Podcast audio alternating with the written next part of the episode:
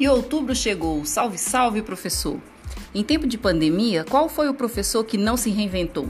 Com certeza, se você é professor e está me ouvindo, passa pela sua cabeça todos os desafios que venceu para consolidar sua prática pedagógica online. Uma prática pedagógica muito positiva é a formação continuada. Com o curso Aprender Sem Parar a Língua Portuguesa oferecido pela EAP, por exemplo, muito se tem aprendido e a contribuição deste aprendizado para a aprendizagem dos estudantes será incalculável. Para você, professor, segue uma singela homenagem em forma de poema. Ao mestre com carinho. Hoje os holofotes são todos para eles, meus professores, aqueles que guardarei no coração, que lembrarei das faces, das vozes, dos sorrisos, dos carinhos, dos ensinamentos, para sempre.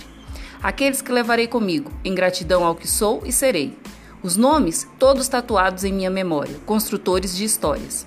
Amigos e amigas, tantas vezes minhas heroínas e meus heróis, minhas memórias felizes durante esses dias difíceis de pandemia.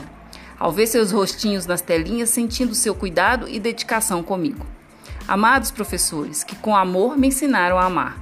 Sábios do saber, que por vocação ao mundo me fizeram conhecer. Gratidão.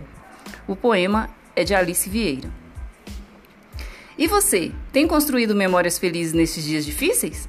Pense nisso. Até breve, Alice.